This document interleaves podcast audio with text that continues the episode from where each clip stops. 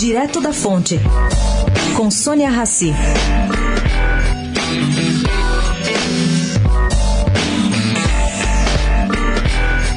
O ex-banqueiro Edmar Cid Ferreira entrou com uma ação no Supremo Tribunal da Justiça pedindo suspensão de pagamentos que estão sendo feitos pelo seu ex-Banco Santos a credores. Até quando isso? Até o julgamento do recurso, que vai definir a situação dele, antigo controlador.